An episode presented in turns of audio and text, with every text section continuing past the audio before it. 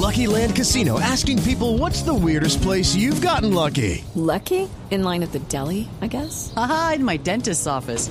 More than once, actually. Do I have to say? Yes, you do. In the car before my kids' PTA meeting. Really? Yes. Excuse me, what's the weirdest place you've gotten lucky? I never win and tell. Well, there you have it. You can get lucky anywhere playing at LuckyLandSlots.com. Play for free right now. Are you feeling lucky? No purchase necessary. Void where prohibited by law. 18 plus. Terms and conditions apply. See website for details. Bueno, muy bien. A las 8 y 33 minutos de la mañana nos vamos con nuestro tema central. Los extraterrestres, sí. Muchos soñamos, muchos leímos eh, obras que se referían a esta incógnita tan grande que como hemos dicho, pues unos creen, otros no, pero que ahí está el tema. Y lo hemos querido traer hoy, así que hemos invitado a Esteban Cruz, antropólogo, magíster en historia y estudiante de doctorado en historia del arte de la Universidad de Salamanca en España, autor de los libros Los monstruos en Colombia si existen, Vampiros, caníbales y payasos asesinos, Expedientes X Colombia, Vida después de la muerte y el libro negro de la brujería en Colombia. No, Esteban es amigo de esta casa. Esteban, buenos días. Muy buenos días, María Clara. Muy buenos días a todos los que nos escuchan. Qué bueno estar aquí en Blue Jeans con usted esta mañana. Los saludos de Barbosa, Santander, donde ven unos bocadillos de otro mundo. Saludos a Mauricio y a todos. Bueno, Muchas gracias. pues bueno, qué rico, bocadillito con queso. Uy, qué cosa tan buena. Pero muy bien. Esteban, querido. Bueno, hablemos de los extraterrestres, porque lo primero que habría que preguntar es algo que Juan Carlos Solarte mencionó al comienzo, y es que hoy se conmemoran los 75 años del evento Roswell. ¿Qué fue el evento Roswell? Sí, María Clara. El caso Roswell es uno de los casos más famosos alrededor de eh, la posibilidad de que existan eh, extraterrestres entre nosotros. Eh, habla de la idea de que eh, hubo un accidente. Se dice que en Roswell, Nuevo México, que es un pueblito muy chiquito que hoy en día vive de esto, uno llega allá y le venden el muñeco del alien, el gris, la lámpara con forma extraterrestre, de todo todo el merchandising. Se dice que allá cayó un, un, un platillo volador, como se le llamaba en su momento, que hubo un accidente y que los restos fueron recuperados por el ejército de los Estados Unidos y llevados hasta lo que hoy conocemos como el Área 51. ¿Por qué le dicen Área 51? Porque Estados Unidos tiene 50 estados y dicen que ese lugar es tan secreto, tan impenetrable, tiene sus propias normas que es como un estado aparte y ese sería como el estado 51. La clave de esto es que los periódicos en su momento alcanzaron a titular eh, cayó una nave extraterrestre, la tenemos. Después el ejército de los Estados Unidos dijo que era un simple globo y la incógnita quedó ahí, ¿no? Claro, claro, por supuesto. Es que eh, la verdad es que hay mucho. Eh, digamos que en, eh, en eh, ¿qué, qué hizo que Bueno, muchos leímos, por ejemplo, yo visité Ganímedes. En lo particular, soñaba con que y sí, yo sé, no le dé risa, no, pero ¿cómo así? No, no, no, no, no, no. para nada. No, yo estoy molestando No, que porque, pues, ahora por es Ganímedes, supuesto, no, no en su época, sí. Eh, Exacto, no, y uno, y uno se leía, uno se leía esos libros y yo por lo menos me hacía como la ilusión de que viniera un platillo volador. Eso sí que yo estuviera acompañada porque sola me daba pánico, pero que le diera uno, como dicen por ahí, un rolling en el espacio. Claro, Ah. lo que lo, lo que dice María Clara tiene que ver con otra cosa. Lo que pasó con Roswell es el accidente. Dicen que ahí recogieron unos cuerpos que los tienen guardados en el área 51, que tienen un montón de objetos, que con eso Estados Unidos hace una cosa que se llama tecnología inversa.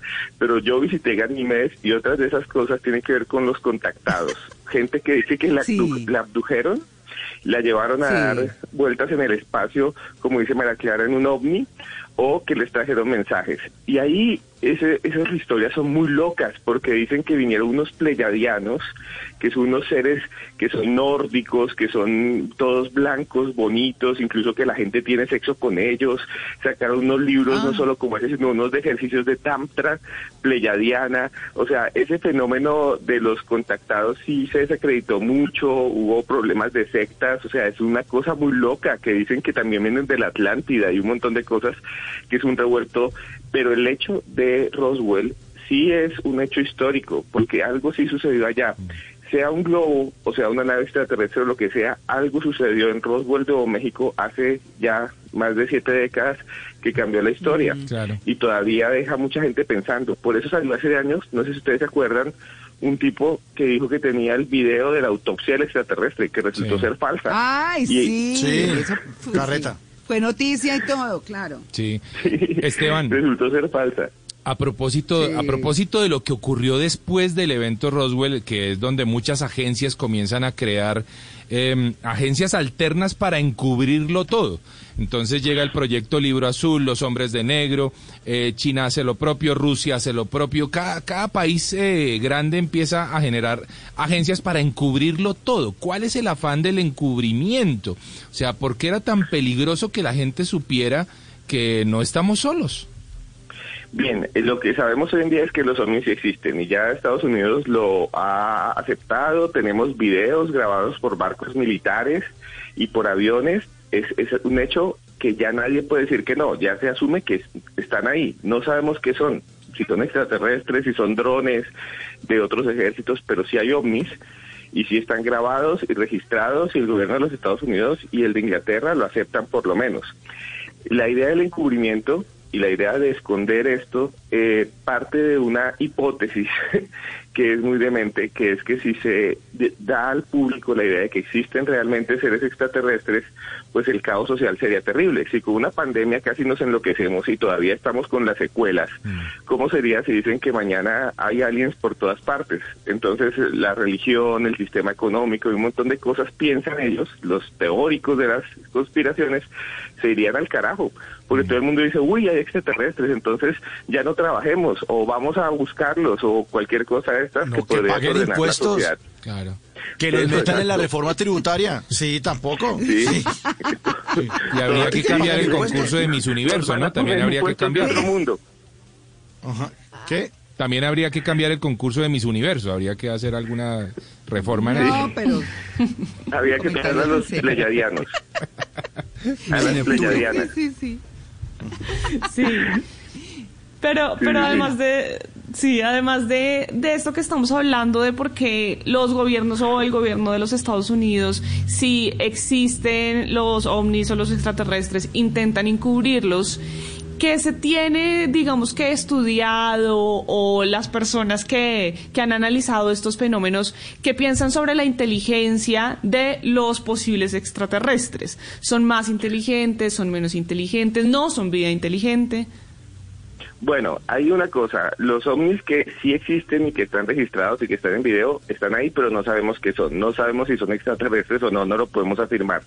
Pero muchos científicos sí se han puesto esa tarea de analizar qué podría estar allí. Y hay un señor muy famoso que murió hace un poco de tiempo que se llamaba Stephen Hawking, que andaba en una silla de ruedas, que no podía hablar porque había sufrido ELA, que escribió un montón de libros, y él dijo precisamente sobre lo que tú estás diciendo, que de si contactamos con extraterrestres no deberíamos hablar con ellos, que deberíamos escondernos, porque si vienen acá son más inteligentes, tienen más tecnología y sería una amenaza a la sociedad.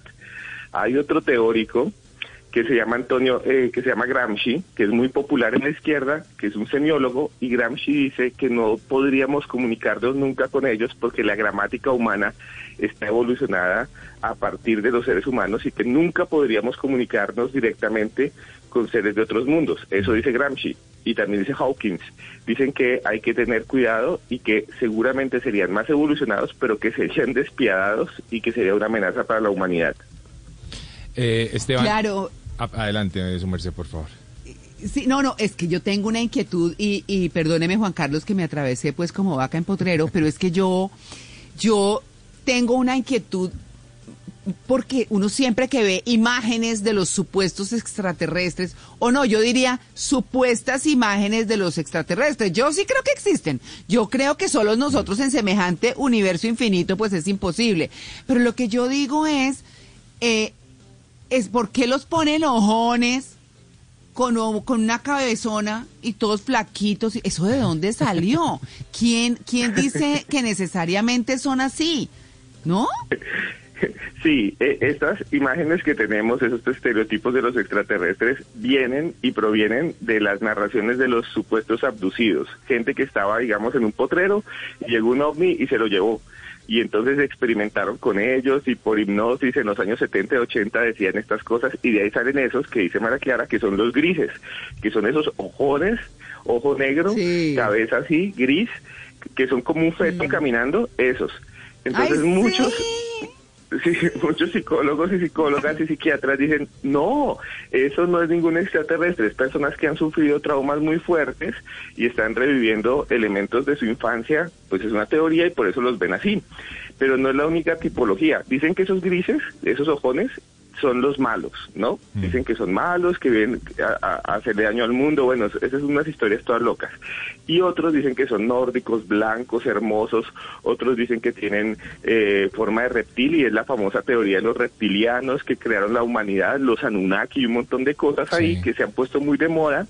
Entonces hay varios tipos, reptiles, eh, grises y demás. Hay una teoría que dijo hace poco un astronauta norteamericano que los ovnis no, no son extraterrestres, sino que podrían ser humanos del futuro, o sea, crononautas, que la humanidad en el futuro eh, pudo viajar en el tiempo y lo que estamos viendo es eso, viajeros del tiempo y que en el futuro los humanos evolucionar- evolucionarán y quedarán así, ojones, grises, bajitos, flacos, por la evolución. Pues es una teoría muy loca. Esteban, hay personas que vienen aprovechándose un poco del tema extraterrestre y de la sed que tenemos todos por conocimiento, como la china esta que, ay, te amo, me amo. Eh, esas cosas, sí, en serio, una, una vaina loca, es que es una vaina loca, en serio. Eh, eh, eh, nos estamos aprovechando del tema realmente, cómo filtrar la realidad de, de la ficción. Ese es un problema muy grande. ¿Por qué? Porque desde los años 70 y 80 habían los famosos contactados, que además de eso hicieron sectas y una secta muy, muy poderosa que se llamó Heaven's Gate en Estados Unidos, hecha por uno de estos tipos que decía que hablaba con los extraterrestres, que le mandaban mensajes, así el gorro en la cabeza de aluminio, así como Sí, esas películas sí, señales sí, de Mel Gibson, y hizo que se suicidara una gran cantidad de su gente. Otros contactados aquí en América Latina, no voy a decir los nombres, pero hay uno que eh, comienza con un nombre que es como Silvio y, y empieza a decir eh, que él recibe mensajes de amor y paz y empiezan a hacer como unas salidas, pero en el fondo él les está cobrando, los está ahí, Claro. mi hijo quiere proceder el mensaje, deme ahí 10 millones de pesos y son estafadores de tiempo completo. Entonces, pues ahí hay una frontera muy delgada entre lo que puede ser una estafa y lo que puede ser este fenómeno que sí es inquietante y que sí existe y que sí hay gente que lo investiga Hey guys, it is Ryan. I'm not sure if you know this about me, but I'm a bit of a fun fanatic when I can. I like to work, but I like fun too. It's a thing. And now the truth is out there. I can tell you about my favorite place to have fun. Chumba Casino. They have hundreds of social casino style games to choose from with new games released each week. You can play for free anytime, anywhere. And each day brings a new chance to collect daily bonuses. So join me in the fun. Sign up now at chumbacasino.com. No purchase necessary. VGW Group. Void were prohibited by law. See terms and conditions. 18 plus. a fondo. Eh, Esteban, hay otro tipo de, de extraterrestres que son los, dizque los reptilianos, que dicen que viven entre nosotros, que uno no sabe, de pronto el, el vecino de uno es una iguana y uno no tiene ni idea, ¿no? O hay gente que es muy lagarta, eso sí está claro, pero, sí. eh, pero hay, hay reptilianos, ¿no, eh, Esteban? Sí, sí. Eh, dentro de todas estas ideas están los reptilianos. Hoy en día usted, como dice los lagartos, en el Congreso hay cantidades y más que se trafuguean de partido porque les den ahí cosas. ¿Y qué es lo que pasa con la idea de los reptilianos? La idea de los reptilianos es la siguiente. Es que hace miles de años, en muchos mitos, incluyendo el mito de la mm, serpiente en el Viejo Testamento, que es la serpiente que le da el conocimiento al hombre y por eso se pierde el paraíso, Adán y Eva, la manzana, todo eso, en todos los mitos de casi todas las leyendas del mundo y de las religiones existen dos elementos. El diluvio, eso es muy raro, y yo lo digo como antropólogo, desde la Amazonía hasta Sumeria se habla del, di- del diluvio universal, pero también se habla de seres con forma de reptil, que son malvados, serpientes, nagas, por ejemplo, le llaman en India, la boitatá en el Amazonas, Bachué, por ejemplo, una serpiente que salió del- de la laguna de Fúquene con los muiscas y pobló el mundo, y entonces hay unos teóricos locos un poco de los antiguos astronautas, llaman así, Dicen que realmente lo que vinieron fueron seres de otro mundo con aspecto de reptil que manipularon a la humanidad y que hoy en día siguen ahí tras bambalinas. Entre esos un señor que se llama David Icke, que era un futbolista y se le ocurrió por escribir un libro de estos y tiene un montón de seguidores y dicen cosas que ya son muy dementes como que la reina Isabel es un reptil y come fetos humanos y que Donald Trump entonces cuando se agachó se le vieron las escamas que, que eh, Bill Gates un día se cayó, sí, que un día Bill Gates se cayó y que, y que se le corrió el maquillaje y entonces se le salió la cola de reptil, mejor dicho, unas cosas Ay, muy no. dementes, pero que se basan en teorías, pues, interpretaciones de religiones y eso. Bueno, hay otra cosa que, que también está siempre ahí y es el tema de que hay unos extraterrestres malos y unos buenos. Entonces, que hay unos buenos que, que tenemos unos todos mimetizados aquí entre la sociedad eh, y los pintan, por ejemplo, mucho aquí en Nueva York, que vienen, nos investigan, nos ven, en fin, eh, no solamente desde el aire como solemos pensar, eh, sino que están metidos dentro de los humanos. Eso por un lado, pero lo otro es que unos cogen a las personas y las operan y entonces les quitan pedazos del cuerpo, de los órganos para estudios y que son perversos y que la gente termina loca, perdida. Yo no sé, todo ese cuento que hay, ¿eso de dónde sale? Eso que, eh, o sea, hay algo en la, en la mm, literatura, por ejemplo, que se refiera a ese punto específico. Claro, detrás de todo esto lo que hay son casos. Entonces, ¿qué es lo que sucede? Aparecen varios casos en la historia y después de eso surgen novelas, películas como las que hablaban, Hombres de Negro, por ejemplo, con Will Smith, que es una película donde muestran eso, que hay extraterrestres entre nosotros, unos son buenos, otros son malos, pero detrás de eso hay casos de gente que dice que ha tenido experiencias muy extrañas y hay unas que son bastante inquietantes, por ejemplo, sobre lo de los ataques, las mutilaciones de ganado en Estados Unidos, pero sobre lo de los ataques a las personas hay dos casos muy fuertes. Uno es en Colombia, el famoso caso de Anolaima, de un señor que se llama Arcesio Bermúdez, que está registrado y que es real, que murió y falleció cuando una esfera de luz llegó a una finca en Anolaima. Los eh, sobrinos y los nietos estaban ahí jugando, que están vivos y son profesionales hoy que tienen mucho dinero y les va muy bien y siguen contando la historia de que ellos vieron como una luz bajó en la mitad de su finca en Anolaima y el señor Arcesio, como es colombiano, recibió a los extraterrestres como buen colombiano, cogió un machete y les dio planazos a la, a la esfera de luz que le lanzó supuestamente un rayo y él murió. No sabemos si murió por eso o no, pero gente muy importante de Colombia ha investigado el caso. Y eso habla de esas agresiones extrañas. Y otro es por allá, en la isla de Colares, en Brasil, donde llegaron unas luces muy extrañas también y se eh, reportaron personas que resultaron heridas y hay informes oficiales del ejército brasilero. Entonces, estos casos se acumulan y pues en la literatura la gente escribe películas, novelas y resultan en estas narrativas que a veces son muy interesantes, pero sí hay casos que son inquietantes, ¿no? Esteban, hoy por hoy tenemos obviamente las redes sociales en donde todo se divulga, en donde todo se sabe, pero hace unos miles de años, pues las redes sociales eran las paredes de las cavernas, eran los pictogramas, las pinturas rupestres, otras cosas. Y en casi todas las sociedades de hace miles de años, egipcios, sumerios, mayas, bueno, lo que sea, pues quedaron eh, algunos vestigios de, pinturas que pues son muy difíciles de refutar de que sean hombres o, o- naves que vienen del cielo. Es decir, nos vienen acompañando desde hace tanto tiempo. Es posible que hayan ayudado en la creación de, por ejemplo, las pirámides de Egipto, las de Centroamérica y otros. Pues yo creo que ese, ese, ese, esas teorías, que son las teorías de los antiguos astronautas, así lo llaman, son muy especulativas y a mí me parece que son hasta muy racistas, porque es como decir, ah, los de hace 3.000 años no podían hacer pirámides, tuvieron que ayudarlos fue los extraterrestres. No, obviamente ellos tenían sus arquitectos, ellos, sí, eso es como decir, ay, no, ¿cómo pudieron hacer esto los mayas? Es que es imposible. No, claro que podían, tenían ciencia, tenían un montón de cosas y ellos produjeron y construyeron esas civilizaciones.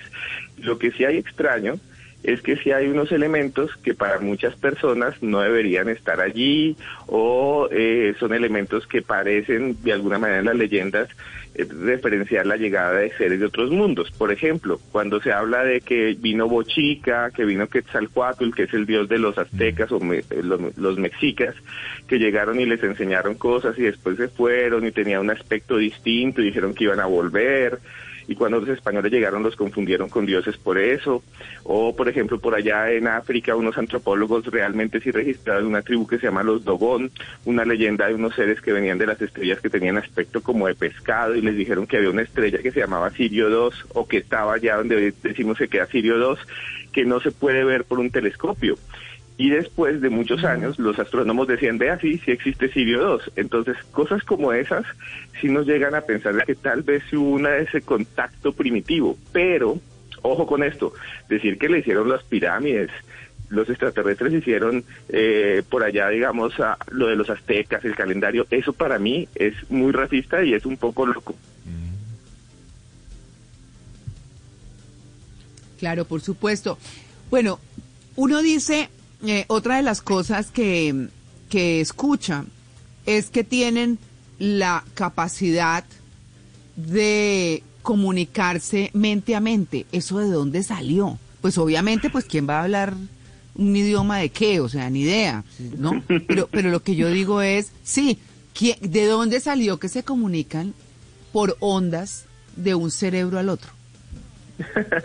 Sí, eso tiene que ver mucho con todas esas narrativas que crearon nuevamente los contactados, que decían, no, yo vi un ser, por ejemplo, yo vi un ser que se paró en la puerta de mi habitación, el tiempo se detuvo, yo no me podía mover y eh, empezó a comunicarse conmigo sin, hablar, sin hablar, mente a mente, que es la, la llamada comunicación telepática, que eso estuvo muy de moda en los años eh, 20, 30 con los espiritistas que eran unos que estaban por Inglaterra, por todo el mundo y decían que se podía llegar a la comunicación telepática.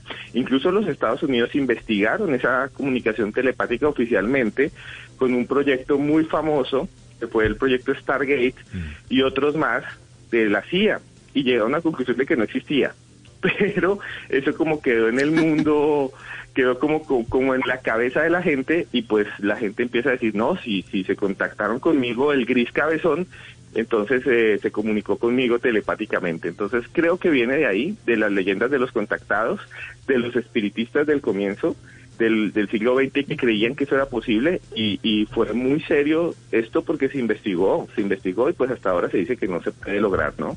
Esteban, hace Claro. unos cuatro años aproximadamente tuvimos la visita de un objeto, no se sabe, pues bueno, es lo que dicen, no se sabe qué era realmente, si un cometa, un asteroide, el Oumuamua, que nos orbitó, entró al, si- al sistema, nos dio la vueltita y se fue. En su opinión, ¿qué era ese, ese objeto? Sí, este hay un hay un astrofísico norteamericano, Lord, que él dice que eso era una especie de sonda espacial de otro de otra inteligente, ¿no? Él y escribió un libro y se publicó y él es un profesor universitario reconocido. Pero la mayoría de astrónomos llegan a la conclusión de que es simplemente un objeto interestelar, como una especie de objeto, simplemente como un asteroide, una masa, eh, que llega al sistema solar y sale, pero que no tiene nada que ver con vida inteligente, sino de esos objetos remanentes que quedan cuando se crean los sistemas solares y que sí existen entonces objetos a la deriva en el espacio. Yo les creo más a los astrónomos que al profesor Lott, pero ese profesor dice que evidentemente pudo haber sido una sonda inteligente extraterrestre. Y hay otros otros casos mucho más interesantes eh, de, de objetos extraños. Por ejemplo, eh, la Marina de los Estados Unidos hasta hace muy pocos días eh, volvió a publicar un video donde un donde un barco destructor norteamericano graba una especie de triángulos verdes sobre el cielo con forma de pirámides. El video está y ya Washington dijo es real y no sabemos qué son. Ah, vea usted. Bueno, ahí está, tantas inquietudes, tantas cosas, tanta curiosidad que genera eso, porque yo en lo particular nunca he visto un ovni, uno se ha visto estrellas fugaces, pero hay quienes lo aseguran. Conocí a alguien que dijo alguna vez que iba viajando para el Huila y que el bus fue totalmente como eh, iluminado por un cilindro que se bajaron, lo vieron, que giraba, giraba en su propio eje y de pronto se fue raudo y veloz. Así que bueno, pues historias muchas, eh, cuentos, libros, películas, todo. Y seguimos, seguimos con la curiosidad de los extraterrestres. Esteban, muchas gracias por su atención con En Blue Jeans de Blue Radio. Gracias a usted, María Clara, gracias a todos. Solo un apunte chiquito. Lo que nos cuenta María Clara de esta historia del, del llano, mire que los ovnis que aparecieron y que el ejército de los Estados Unidos está investigando en este momento les dicen tic-tacs, porque tienen la forma de ese dulce como un cilindro y los que fueron Ajá. grabados tienen esa forma de cilindro del tamaño de un bus y no lo han podido encontrar. Esas coincidencias nos dejan pensando. Hace un tiempo yo también Sí. entrevisté a una persona y lo voy a decir aquí, que es Amparo Grisales, Ah. y ella dice. Amparo Grisales dice que en algún momento de su vida en la carretera de la calera vio lo mismo que nos está contando y que incluso vio como una especie de ser. Entonces, muchas gracias a todos ustedes. Ah, Y ya pues entendimos todo. Sí, sí, ahora sí ya Ahora- sabemos. El ahora sí de la entendimos Amparo. juventud. Eso era. Claro, era eso. En ese momento, sí, hubo un cambio molecular. Entonces, muchos dicen que eso pasó hace miles de años, pero yo digo que no. Ella dice otra cosa. Entonces, ustedes cuando quieran, si me pueden, quieren saber sobre mis libros y demás, me pueden buscar ahí en todas las redes como arroba cruz escribiente. Muchas gracias. Bueno, bebesaurio, porque, porque Esteban a todos dice, bebesaurios, tal cosa, y lanza preguntas. Sí. Entonces, bebesaurio, muchas gracias. A ustedes, a ustedes. Yo seguiré aquí en Barbosa y voy a, a comerme un calentado santanderiano brutal. Uy, qué cosa tan deliciosa, muy bien. 8 y 59, ya regresamos. Estamos en En Blue Jeans de Blue Radio, el programa más feliz de Blue este fin de semana desde Nueva York. Hello, it is Ryan, and I was on a flight the other day playing one of my favorite social spin slot games on chumbacasino.com. I looked over the person sitting next to me, and you know what they were doing? They were also playing Chumba Casino. Coincidence? I think not. Everybody's loving having fun with it. Chumba Casino is home to hundreds of casino style games that you can play for free anytime, anywhere, even at 30,000 feet. So sign up now at chumbacasino.com to claim your free welcome bonus. That's chumbacasino.com and live the Chumba life. No purchase necessary. Group. Void prohibited by law. See terms and conditions. 18 plus.